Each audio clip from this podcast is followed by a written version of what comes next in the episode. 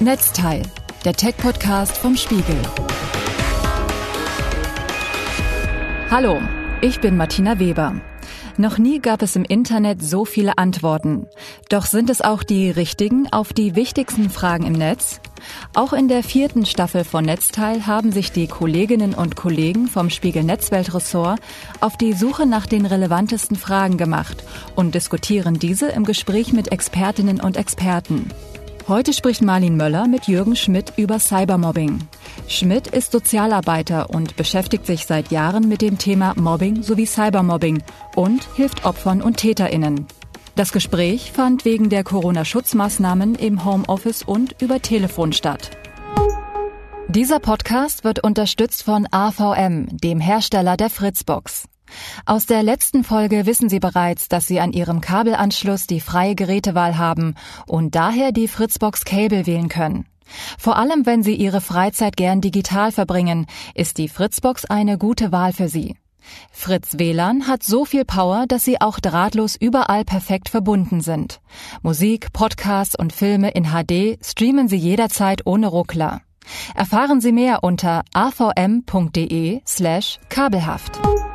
Hallo, ich bin Marlene Möller, arbeite für die Netzweltredaktion des Spiegel und habe heute im Netzteil-Podcast Jürgen Schmidt zu Gast. Als langjähriger Schulsozialarbeiter hat er sich in seiner Arbeit viel mit Cybermobbing beschäftigt. Mittlerweile bildet er Lehrkräfte fort. Er bringt ihnen unter anderem bei, wie Cybermobbing verhindert werden kann und was zu tun ist, wenn Kinder und Jugendliche gemobbt werden. Wie immer im Netzteil-Podcast haben wir Fragen aus Internetforen wie Quora, Reddit oder Gute Frage gesammelt.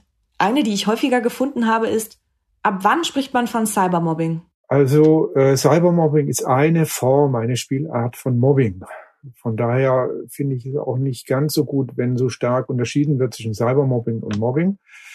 Äh, in der Realität, also im schulischen Alltag, tritt Cybermobbing alleine, also dass nur in den Social Media oder in digitalen Räumen attackiert wird, das tritt sehr selten auf. In aller Regel äh, kennen sich die Schüler. Von Cybermobbing spricht man, wenn bestimmte Bedingungen erfüllt sind. Also es ist äh, die wissenschaftliche Definition, die ich mir im Wesentlichen auch zu eigen gemacht hat. Es sollte zum einen äh, wiederholtes, äh, wiederholte Attacken sein auf die persönliche körperliche und psychische äh, Integrität eines Menschen, äh, sollte gezielt und systematisch geschehen, also nicht nur mal eine reine impulsive äh, äh, Handlung sein, wo jemand äh, herabgewürdigt wird. Aber warum machen Täter sowas überhaupt? Es geschieht in aller Regel, um den sozialen Status der anderen Person zu äh, minimieren, also und sich selber darüber zu erhöhen. Und das Ganze passiert dann natürlich in den sozialen Medien äh, auf verschiedene Art und Weisen. Es werden Bilder genommen und äh, wird ein Kackhaufen drauf montiert. Es wird beleidigt, es wird verleumdet, es wird üble Nachrede betrieben, werden Gerüchte in die Welt gesetzt. Aber all das gibt es natürlich im analogen Raum auch. Nur, dass es eben dann äh, viel wesentlich schneller eine Verbreitung findet in den Social Media. Also ich habe mit einem Klick habe ich beispielsweise äh, 50 Schülerinnen und Schüler erreicht und könnte auch dann darauf hoffen, dass es in weiter in anderen Chats auch noch weiter verbreitet wird. Sie haben zwar schon gesagt, dass sich Cybermobbing und Mobbing generell nicht ganz voneinander trennen lassen. Im Netz habe ich aber die Frage gefunden, was ist der Unterschied zwischen in Anführungszeichen normalem Mobbing und Cybermobbing? Können Sie vielleicht noch mal sagen, was an Cybermobbing so besonders ist? Dass der Angriff auf andere sofort eine Resonanz hat im sozialen Raum, der, also im digitalen sozialen Raum und äh, viele Schülerinnen und Schüler dann möglicherweise auch aus Missverständnissen heraus diese Attacken liken und darüber lachen, ohne dass sie selbst merken, was für Folgen das hat dann auf die Person. Und ein weiterer Faktor für die Heftigkeit von Cybermobbing ist, dass es natürlich 24 Stunden am Tag passieren kann, also nicht nur in der Zeit, wo ich in der Schule bin, und die ganze Woche über. Man dann sagt dann 24-7 äh, ist der Zeitraum, wo die Attacken platziert werden können, beziehungsweise auch wirksam sind. Sie haben jetzt gesagt, das passiert in den sozialen Medien. Aber in welchen Netzwerken oder auf welchen Plattformen findet Cybermobbing denn hauptsächlich statt? Mobbing generell findet überall dort häufig statt, wo äh, Menschen in einem Zwangskontext zusammenleben. Also wo sie nicht auch einfach äh, die Gruppe verlassen können. Und das ist ja in Schulklassen so, ist in der Schule so, sie haben Schulpflicht, sie müssen da hingehen. Und die Kinder und Jugendlichen können auch nicht entscheiden und sagen, da gehe ich jetzt nicht mehr hin, wie das beispielsweise beim Verein möglich ist. Sie können sagen, ja, da gehe ich jetzt nicht mehr, kick, da kicke ich nicht mehr oder mal musiziere ich nicht mehr, äh, da ist mir das Klima zu blöd. Ja. Und dieser Zwangskontext führt natürlich dazu, dass die, dass in diesen Gruppen gerungen wird darum, wer bekommt Anerkennung. Das sind der psychosoziale Grundbedürfnisse, um die die Kinder und Jugendliche da ringen. Wer kriegt Anerkennung, wer kriegt äh, Wertschätzung, wer hat sowas wie Wirksamkeit, wer hat auch Macht in der Klasse. Also es sind ganz normale, auch entwicklungspsychologisch wichtige Vorgänge in der Klasse, wo die Kinder sich ausprobieren. Sie können das eben prosozial machen oder sie können es dissozial machen. Und Cybermobbing, Mobbing generell, wenn das mal eine Klasse oder wenn das Kinder und Jugendliche verschmeckt haben, wenn ja auch die entsprechende Persönlichkeit, eine narzisstische Persönlichkeit dahinter steckt, dann versuchen die eben ihre Bedürfnisse zu befriedigen, wie beispielsweise nach Wirksamkeit oder Anerkennung und Wertschätzung, indem sie die anderen schikanieren, quälen, herabwürdigen und gleichzeitig noch die Zustimmung der Gemeinschaft äh, dafür erhalten. Deswegen passiert Mobbing auch in, in den Kontexten viel, viel häufiger, indem ich einen Zwangskontext habe. Also als Erwachsener kann ich sagen, ja gut, es ist zwar nicht angenehm, ich muss nachher zehn Kilometer weiter fahren, aber da, da, aus dieser Firma gehe ich raus, da, da sonst wäre ich krank. Das kann ein Kind nicht machen. Auf gutefrage.net möchte jemand wissen, was ist das Gefährliche an Cybermobbing? Das besonders Gefährliche an Cybermobbing ist, dass ich zum einen relativ schnell eine große Gruppe erreiche, dass ich in dem Moment, wo ich jemanden beleidige, herabwürdige, ihn ja auch nicht direkt vor mir sehe. Das heißt Mitgefühl und ist blockiert. Das ist anders, wenn ich den anderen face-to-face habe und ich dem seine Reaktionen sehe. Insofern äh, verführt Cybermobbing natürlich dazu, also die Attacke, die, das Attackieren im digitalen Raum verführt dazu, brutaler zu werden oder perfider zu werden und stärker zu verletzen, weil ich eben nicht face-to-face -face bin und auch die Reaktion des anderen nicht beobachten kann oder nicht mitbekomme. Auf gutefrage.net will ein Nutzer wissen, sind eher Mädchen oder Jungen von Cybermobbing betroffen? Und lässt sich das überhaupt so einfach sagen? Also ich glaube letztendlich kann es jeden treffen. Aber es gibt viele Aufhänger von Mobbing, es sind immer Dinge, die einen äh, unterscheiden. Also wenn ich jetzt Mobbing äh, als Mobbingopfer äh, ausgesucht worden wäre von Schülerinnen und Schülern, die mich systematisch erniedrigen wollen, um ihren sozialen Status zu erhöhen, dann würden sie hergehen und würden sich überlegen, äh, was an dem ist denn uncool? Also welche Eigenschaft? Ist es die Kleidung? Ist es das Aussehen? Ist abweichend von einer Norm, die im Kindes- und Jugendalter dann natürlich auch gerne in den jeweiligen Peer Groups äh, gesetzt wird und so eine Eigenschaft würde ich mal rausnehmen. Das kann das Geschlecht sein, also weil ich ein Mädchen bin oder weil ich ein Junge bin. Das kann das Aussehen sein, weil ich besonders groß gewachsen bin oder klein, äh, weil ich ein paar Kilos zu viel habe oder zu wenig habe, äh, weil ich äh, von der Herkunft her aus einem bestimmten Land komme oder meine Eltern weil ich eine bestimmte Hautfarbe habe oder weil ich schlechte Noten habe oder gute Noten habe. Das ist eigentlich völlig wurscht. Also es werden Aufhänger gesucht und äh, natürlich dann auch dieser Aufhänger danach aussucht, wie viel Erfolg habe ich damit in der Gruppe. Und auf welchen Plattformen findet Cybermobbing hauptsächlich statt? Ach, meistens auf WhatsApp oder Facebook, wobei Facebook bei den Jüngeren äh, schon out ist. Aber äh, WhatsApp ist sehr häufig YouTube.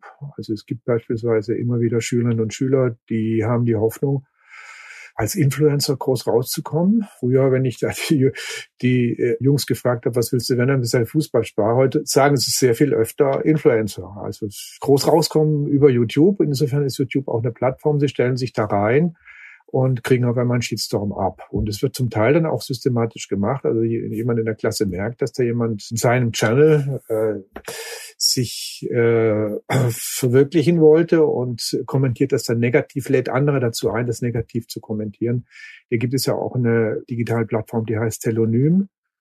Und äh, da kann man auch, äh, äh das machen manche Schülerinnen und Schüler, äh, laden andere ein, um anonyme Rückmeldungen zu bekommen, natürlich in der Hoffnung, dass sie positive Rückmeldungen bekommen, aber es in der Regel passiert genau das Gegenteil. Und da habe ich schon schlimme Verletzungen erlebt. Viele Fragen, die ich gefunden habe, zielen auf die Folgen von Cybermobbing ab. Also zum Beispiel, wie kann es sich auf die psychische Gesundheit auswirken? Es hängt natürlich auch ein bisschen von ihrer psychischen Disposition ab, wie verletzlich sie generell sind.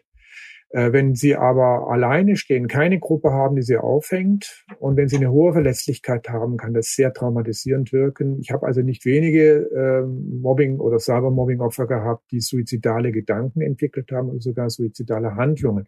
Das heißt, das war für die traumatisch, das war eine Überforderungssituation, vor allen Dingen, wenn es über einen längeren Zeitraum geht. Auf Quora wurde die Frage gestellt, ist Cybermobbing etwas, aus dem ich aussteigen kann? Also ich denke, dass es eher nicht möglich ist oder schwer möglich ist. Selbst wenn ich jetzt sage, ja gut, das, was da im Cyberraum passiert, äh, Social Media passiert, da steige ich jetzt aus, da blockiere ich. Also aus diesem Chat gehe ich raus, dann verliere ich die, völlig die Kontrolle über die Situation, weil ich jetzt nicht mehr weiß, was, was, was, was wird da geredet über mich.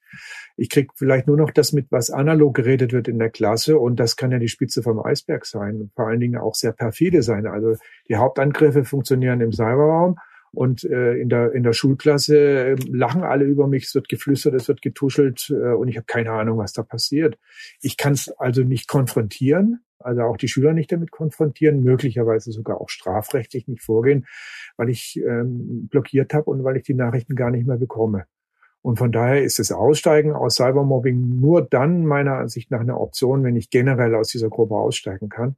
Ich kann die Schule wechseln und hoffen, dass ich in der neuen Schule nicht identifiziert werde, dass es nicht weitergeht. Ich habe es aber erlebt, dass wirklich äh, Mobbergruppen systematisch geguckt haben, wo geht dieser Schüler, diese Schülerin hin, welche Klasse besucht die dort, habe ich da Connections rein, äh, kann ich dort weitermachen über die Social Media. Das ist vielleicht auch noch etwas, was die ganze Sache zusätzlich verschärft. Jetzt haben Sie ja gerade erzählt, dass durch das Blockieren eine Strafverfolgung nicht mehr so einfach sein kann. Und daran anknüpfend eine Frage, die ich relativ häufig auch im Netz gefunden habe.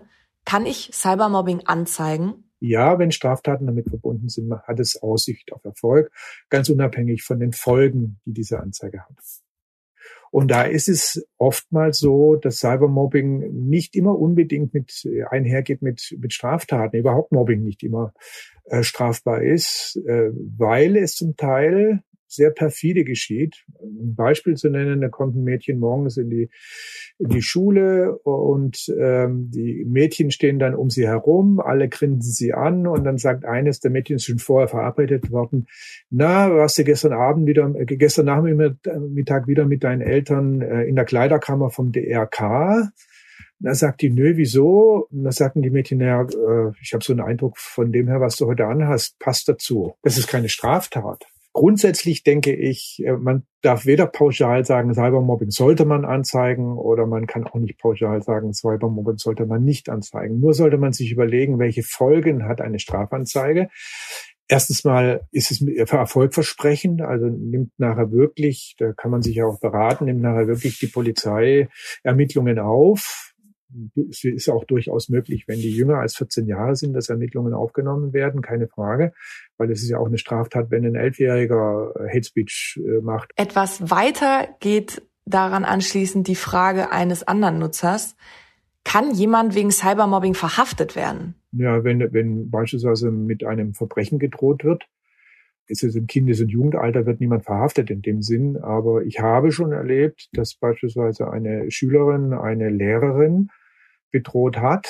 Das äh, geschieht oftmals äh, mit solchen Aussagen wie äh, die knall ich ab oder die steche ich ab oder morgen ist sie tot. Also es ist sozusagen in Richtung Morddrohung gehen und das ist eine Drohung mit einem schwerwiegenden Verbrechen und dann kann es durchaus dazu kommen, dass die Polizei die Person erstmal sichert, was es auch immer bedeutet im Einzelfall. Also in dem Fall war es so, dass das Mädchen dann äh, erstmal für einige Tage und Wochen sogar in der Psychiatrie landete, in der geschlossenen Psychiatrie landete, weil man davon ausgehen musste, dass sie andere stark äh, gefährdet, also Leib und Leben gefährdet ist.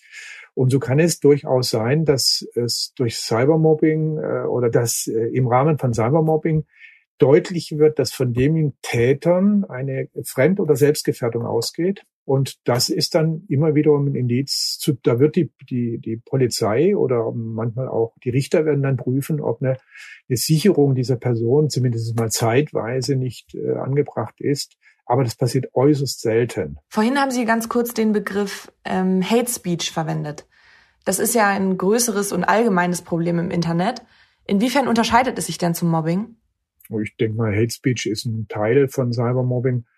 Also im Rahmen von Cybermobbing passiert immer wieder Hate Speech, aber Hate Speech kann sich ja auch richten gegen Politiker, die jetzt nicht so zu meiner Klasse gehören, was ich persönlich auch schlimm finde, weil äh, also wenn dann beispielsweise erstmal möglicherweise nur spaßig geschrieben wird, äh, hängt die Merkel auf oder bringt mir den Kopf von Lauterbach oder sowas, da werden ja schon die Ideen entwickelt, nicht gewaltvolle Fantasien und Ideen entwickelt, wo es darauf hinausläuft, andere zu schädigen. Und man sagt ja, erst kommt der Gedanke, und irgendwann kommt die Handlung. Also die Gedanken bereiten die Handlungen vor. Und es entsteht auch ein anderes Klima.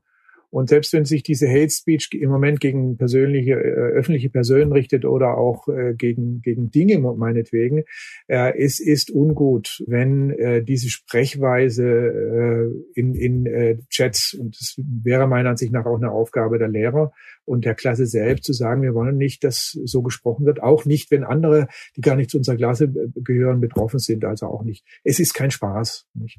Und Hate Speech kann meiner Ansicht nach man bekommt es ja jetzt mit äh, großen Schaden anrichten und auch Kulturen verändert, politische Systeme verändern. Machen Plattformen, auf denen Hate Speech und Cybermobbing stattfinden, Ihrer Meinung nach genug gegen das Problem? Was ich mitbekommen habe, ist, dass sie wohl etwas mehr unternehmen und dass sie, dass man formell auch die Möglichkeit hat, dagegen vorzugehen bei den Plattformen. Nur es dauert ewig lang und manchmal passiert es eben gar nicht. Aber immerhin, es gibt die Möglichkeit. Ich habe jetzt beispielsweise ähm, eine Lehrerin äh, gecoacht, die hat, äh, die wurde auf Google angegriffen, was häufig passiert, also wirklich diffamiert. Sie ist eine Rassistin ohne äh, jeglichen Hintergrund, das ist also erwiesenermaßen so. Und die wollte natürlich, dass das äh, wieder rauskommt, nicht dieser Vorwurf auf Google. Und da gibt es dann schon die Möglichkeit, sich an Google zu wenden. Aber äh, die, die Zeiträume sind viel zu lang und ich glaube, dass die sich viel zu wenig Mühe geben, Google und Facebook und Co., um da wirklich schnell und effektiv zu reagieren. Das muss unbedingt geändert werden. Ja. Kommen wir nochmal zurück zum Mobbing in der Schule. Immer wieder bin ich auf die Frage gestoßen, wie kann ich mich vor Cybermobbing schützen? Letztendlich ist es natürlich so, je besser ausgeprägt das Selbstwertgefühl eines Kindes ist, desto besser kann es mit Mobbing-Attacken umgehen. Je besser es vernetzt ist in seiner Klasse, ist ein ganz wichtiger Faktor, um sich vor Mobbing zu schützen, desto schwieriger wird es für die Angreifer, da zum Erfolg zu kommen, weil ja immer bei diesen Angriffen die, die Assistenz der Gruppe gesucht wird.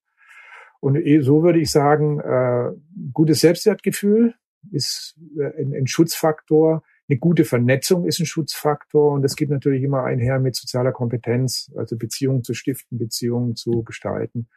Und Schülerinnen und Schüler, die da eben benachteiligt sind oder einen erhöhten Unterstützungsbedarf haben, was soziale Kompetenz betrifft, sozial unsicher sind, die haben unter Umständen natürlich schlechtere Karten dann. Und was könnte in so einem Fall getan werden? Also da kann eine Schulklasse mit ihrem Lehrer oder auch eine Schulgemeinschaft kann sehr viel tun. Äh, wir brauchen keine neuen Klassenregeln, wir brauchen keine neuen Gesetze, weil diejenigen Gesetze, die wir haben, das Strafgesetzbuch, Grundgesetz, die Menschenrechte, die UN-Kinderrechtskonvention, das ist völlig ausreichend. Aber wir müssen es ins Leben bringen. Und was jetzt eine Schulklasse oder Lehrkräfte mit einer Klasse tun können, ist, dass sie mit den Kindern immer wieder zu den Menschenrechten arbeiten, natürlich im Kontext ihres Unterrichts oder Bildungsplans, aber dass sie immer wieder, wenn es zu Herabwürdigungen kommt in der Klasse, dass sie es aufgreifen.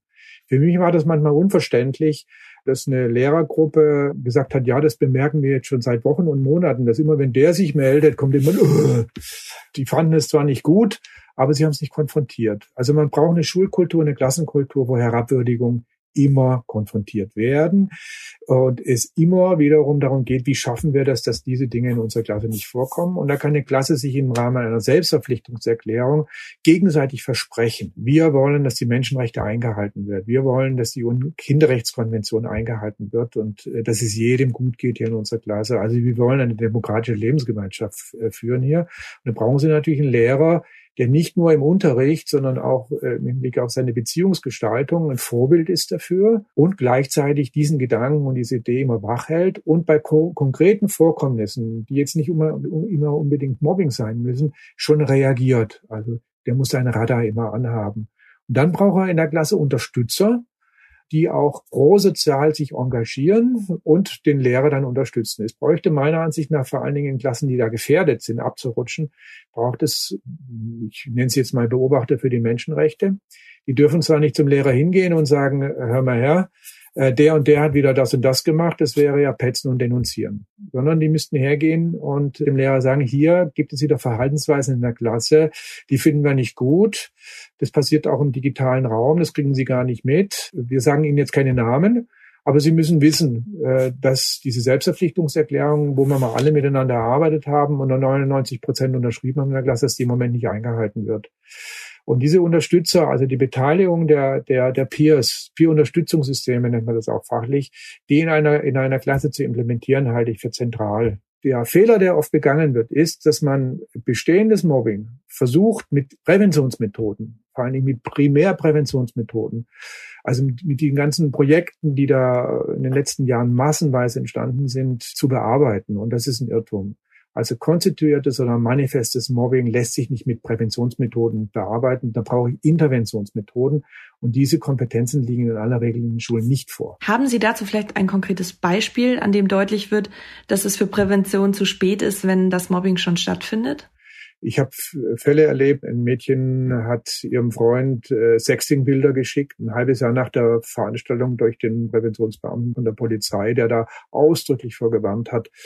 Da habe ich gefragt, ja sag mal, äh, hatte der nicht erst vor kurzem eine Präventionsveranstaltung? Dann sagt sie, ja, aber das sind die Regeln der Erwachsenen. Meine Eltern haben auch gesagt, äh, auf keinen Fall rauchen und auf keinen Fall Alkohol. Und es hat nicht lange gedauert. Da habe ich diese Regeln oder diese Gebote habe ich in den Wind geschrieben. Und so ist es eben im Kindes- und Jugendalter. Auf der Seite der österreichischen Initiative Safer Internet fragen sich Eltern, wie kann ich meinem Kind helfen, wenn es von Cybermobbing betroffen ist? Also das Wesentliche oder das Wichtigste, was Eltern machen können, ist, äh, das Kind, wenn es attackiert wird, die warme Hand der Eltern in ihrem Rücken spürt. Das heißt, dass das Kind merkt, mein, bei meinen Eltern kann ich andocken, die haben Mitgefühl, die versuchen mich zu verstehen in meiner Situation, auch wenn ich manchmal verquere Gedanken dazu habe und äh, stehen zu mir. Mobbing-Opfer haben mir das immer wieder so beschrieben, dass sie gesagt haben, ich hätte jemanden gebraucht, der zu mir steht. Manchmal machen Eltern aber eher andere Geschichten. Ich sage das immer, die tun äh, den Konflikt kapern oder, oder die Situation kapern. Die heißt, sie übernehmen die Kontrolle oder sie versuchen die Kontrolle zu übernehmen über die Situation, was gleichzeitig wiederum mit einem zusätzlichen Kontrollverlust vom Kind oder vom Jugendlichen verbunden ist. Also sie handeln am Kind oder über den Kopf des Kindes. Und das ist keine gute Idee. Nächster Punkt ist, wenn Eltern, äh, das ist äh, sehr, sehr, äh, hat oft sehr negative Folgen, wenn Eltern mit anderen Eltern, mit den vermeintlichen Tätereltern Kontakt aufnehmen und sagen, das klären wir mal hier unter uns Erwachsenen, führt in der Regel zu Verschlimmerung der Situation des Kindes. Aber was können Eltern denn Ihrer Meinung nach konkret tun? Ähm, also Eltern können viele Fehler machen und was sie positiv machen können, ist das Kind ernst nehmen, nichts bagatellisieren, Ansprechpartner sein, sich auch zeigen lassen, was im digitalen Raum passiert. Dann mit dem Kind zusammen, immer mit dem Kind zusammen. Das Fokus muss auf dem Kind liegen, immer mit Beteiligung des Kindes, nicht über seinen Kopf hinweg, Kontakt aufnehmen mit Lehrkräften, weil Mobbing in der Schule kann realistischerweise nur mit Hilfe der Lehrkräfte, der Schulleitung und der Schulklasse beendet werden. Und das sind manchmal Prozesse, die ein Viertel, ein halbes Jahr lang dauern. Dann glaube ich, dass man schon im Grundschulalter anfangen kann, äh, den Kindern äh, ein positives Klima für die Menschenrechte, für die Grundrechte, für die UN-Kinderrechtskonvention zu, zu schaffen. Einmal, darüber, dass ich natürlich informiere und äh, die Kinder wissen lasse, was das bedeutet. Zum anderen, dass ich aber auch das im positiven Sinn dahinter sehen, auf die ich mich immer wieder beziehen kann. Und dann ist, finde ich, ganz wichtig, dass in den Alltagsbeziehungen all das, was an Herabwürdigung zwangsläufig passiert, wir sind ja, äh, also wir sind ja Menschen und selbst wenn ich hohe moralische Ansprüche an mich habe, passiert mir das auch immer wieder, dass ich hinterher denke, ah, das war nicht so in Ordnung, was ich da gemacht habe. Und da brauche ich auch die Gemeinschaft, die mir das zurückmeldet, beziehungsweise ich brauche die Chance, immer wieder mich zu reflektieren und so ein Feedback-System in einer Klasse einzurichten. Das halte ich für essentiell überhaupt für demokratische Lebensgemeinschaften. Wir müssen uns Rückmeldungen geben, weil wir alle unseren schwarzen Fleck haben. Wie kann man sich denn gegen Cybermobbing engagieren, auch wenn man nicht betroffen ist? Wenn man die Klasse anspreche als Gemeinschaft, ohne dass ich Namen nenne und dafür gewinne, dass sie das Verhalten verurteilt und nicht die Person verurteilt, dann wird die Chance der Täter, ähm, in Unterstützung zu bekommen, wird ihr genommen. Und das ist in einer gewissen Weise dann ein guter Schutz für die Mobbingopfer. Gleichzeitig brauchen die Mobbingopfer die warme Hand im Rücken, die brauchen äh, Opferschutz und Unterstützung und Zuwendung. Eine Folge von Cybermobbing, die unterschätzt wird in den Schulen, das ist die Veränderung des Werte-Normenrahmens in der Peer Group und in der Schulklasse. Schule ist ja ein öffentlicher Raum, das heißt, äh, dort äh, gelten die Regeln des Grundgesetzes, die Würde des Menschen ist unantastbar, da gelten die Persönlichkeitsrechte. Demokratie ist ja nicht nur eine Regierungsform, sondern Demokratie ist eine Lebensform. Und da ist natürlich zu hoffen, vor allen Dingen auch unter pädagogischen und Bildungsgesichtspunkten, dass diese Lebensform in den Schulklassen existiert. Äh, letztendlich ist es auch sehr viel wichtiger, nicht herauszufinden, wer ist der Täter, sondern die Gemeinschaft dafür zu äh, aktivieren, dass sie dieses Verhalten verurteilt, auch wenn es anonym geschieht und dass das Opfer Solidarität erfährt. Herr Schmidt, vielen Dank für das Gespräch. Das war Netzteil. Nächsten Mittwoch sprechen Max Hoppenstedt und Marcel Rosenbach mit Anke Domscheit-Berg und Manuel Höferlin über die Corona-Warn-App. Alle Episoden finden Sie auf spiegel.de, auf iTunes, Spotify, Castbox und in allen gängigen Podcast-Apps. Wenn Ihnen der Podcast gefällt, freuen wir uns über eine positive Bewertung. Sie haben Kritik oder Fragen? Dann schreiben Sie uns gerne eine Mail an podcast.spiegel.de. Wir freuen uns auf Ihr Feedback.